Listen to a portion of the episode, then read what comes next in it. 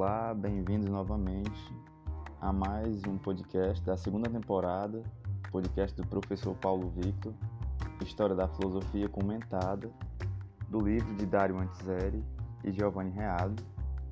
Hoje nós vamos estudar no primeiro capítulo, ponto 1.3, as condições científicas egípcias e caldaicas e as transformações nelas impressas pelos gregos. No entanto, os gregos adotaram dos orientais alguns conhecimentos científicos. Com efeito, derivaram dos egípcios alguns conhecimentos matemáticos geométricos e dos babilônios algumas cognições astronômicas. Então, vocês podem perceber que existiram influências dos egípcios com influências matemáticas geométricas e influência da astronomia dos babilônios. Mas também a respeito desses conhecimentos, precisamos fazer alguns esclarecimentos importantes que são indispensáveis para compreender a mentalidade grega e a mentalidade ocidental que dela derivou. Ao que sabemos, a matemática egípcia consistia predominantemente no conhecimento de operações de cálculo aritmético com objetivos práticos, como, por exemplo, o modo de medir certa quantidade de gêneros alimentícios e então de dividir um determinado número de coisas entre um número dado de pessoas.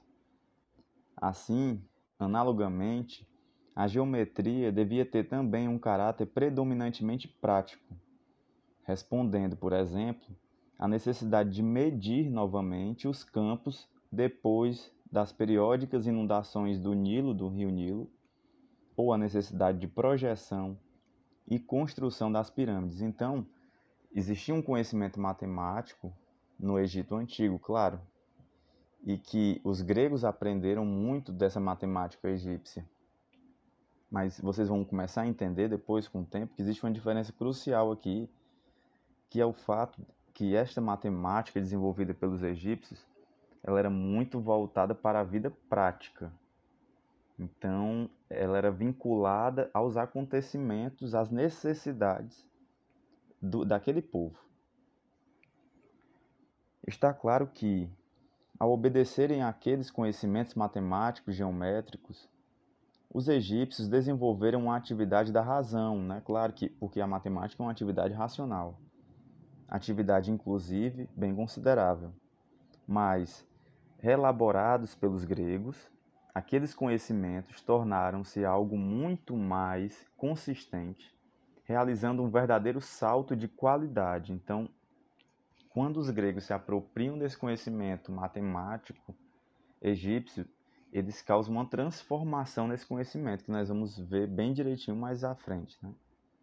Com efeito, sobretudo através de Pitágoras e dos pitagóricos, os gregos transformaram aquelas noções em uma teoria geral e sistemática dos números e das figuras geométricas, ou seja, o conhecimento filosófico grego ele é muito mais abstrato.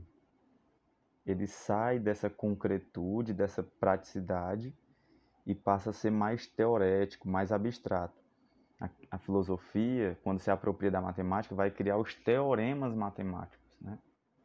Em suma, criar uma construção racional orgânica, indo muito além dos objetivos predominantemente práticos aos quais os egípcios parecem ter se limitado. O mesmo vale para as noções astronômicas. Os babilônios as elaboraram com objetivos predominantemente práticos, ou seja, para fazer horóscopo e previsões. Então, a astronomia para os babilônios era utilizada com esse intuito. Era tratar do horóscopo e de previsões. Era basicamente para isso. E aí, os gregos também se apropriam desse conhecimento, mas aí é que vem a transformação. Mas os gregos as purificaram, eu colocaria esse purificar entre aspas, e cultivaram com fins predominantemente cognoscitivos, em virtude daquele espírito teorético animado pelo amor ao conhecimento puro, que é, que é o mesmo espírito que, como veremos, criou e nutriu a filosofia. No entanto, antes de definir em que consiste exatamente a filosofia e o espírito filosófico dos gregos, devemos desenvolver ainda algumas observações preliminares essenciais.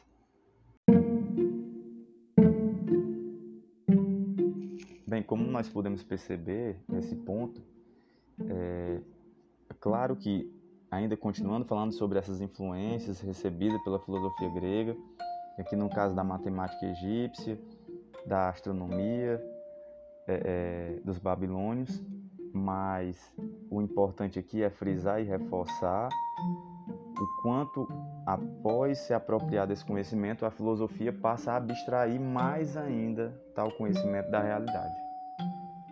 O importante que eu quero que vocês entendam aqui é que a filosofia essa capacidade abstrativa, que é completamente originária e única nesse momento histórico. Nenhum povo tinha feito isso até então. Essa capacidade de abstrair pegar esse instrumento racional, que é a matemática, no caso, geométrico, e criar teoremas, né? como o teorema de Pitágoras, que a gente vai ver bem direitinho mais lá para frente. E no, no, próximo tópico nós vamos ver também, que é o ponto 2, é, o que é que acontecia na vida grega que preparou o solo, né? O que é que existia dentro da cultura grega que preparou o solo para o surgimento da filosofia. Até mais.